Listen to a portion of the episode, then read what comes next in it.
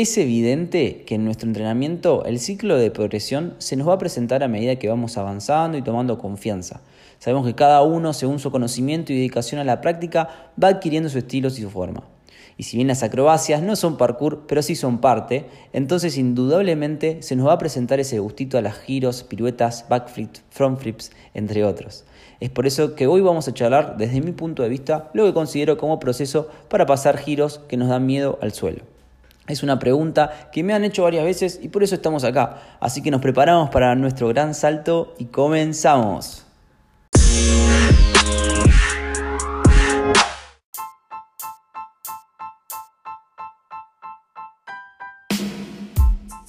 Teniendo en cuenta que no todos entrenamos de las mismas maneras y no contamos con los mismos elementos, condiciones, incluso la cantidad de tiempo de entreno, etc., voy a hablar de manera general considerando los diferentes puntos que se nos pueden presentar.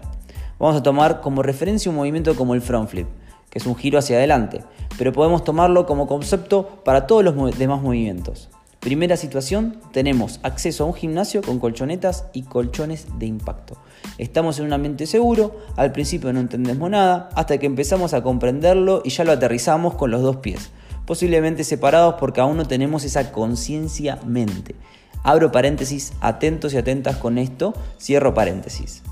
¿Qué nos sucede? Podemos decir que a nivel neuromuscular nuestro cuerpo tiene una barrita bastante cargada y sabe lo que tiene que hacer. Saltar, agrupar, desagrupar y aterrizar con los pies.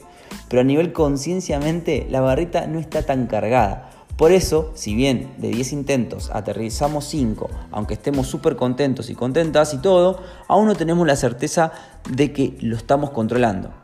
En el caso de tener un colchón menos o intentarlo en una colchoneta, se nos va a complicar más porque seguro aún nos des miedo. Pero tranca que estamos a mitad del proceso, o sea que ya tenemos un porcentaje importante para lograr nuestro objetivo. En este caso te diría que sigamos trabajando en la conciencia mente. Che, pero ¿qué es esa conciencia mente, no? Entonces, vamos a decir básicamente que es tener una completa coordinación neuromuscular y velocidad de reacción en el aire, llamado propiocepción. Es decir, estar atentos a todos los detalles que haces ya deja de ser, por ejemplo, eh, salto a grupo y desagrupo. Eh, y si el clima nos acompaña, aterrizar con los pies juntos.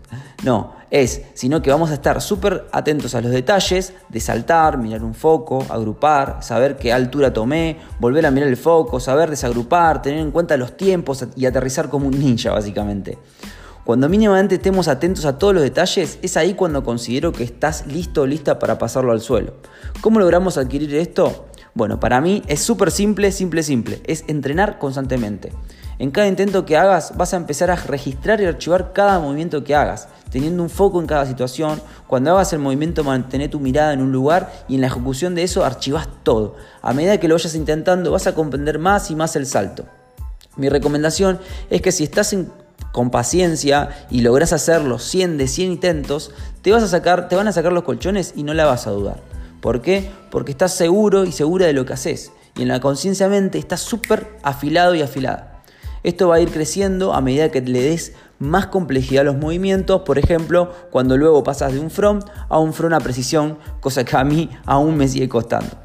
Y escúchame, nadie te apura y todo lleva su tiempo. No te compares y lograr el tiempo necesario para estar confiado y confiada. Somos todos diferentes. Aunque tardes más, créeme que si le dedicas tiempo, ese momento va a llegar. Entonces, vamos a pasar al siguiente. El siguiente la siguiente situación es directamente que no contamos con elementos de seguridad o como colchones ni colchonetas, pero tenemos acceso a arena, agua o colchones que dejan las personas en la calle, que créeme que esto sucede.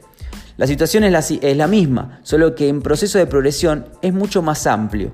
Y acá le voy a dar un punto a favor a esta situación, ya que al tener poca chance de equivocarte, porque te, tenés más chance de alguna eventualidad, tu nivel de foco va a estar mega alto. Por ende, vas a estar súper seguro cuando hagas el movimiento.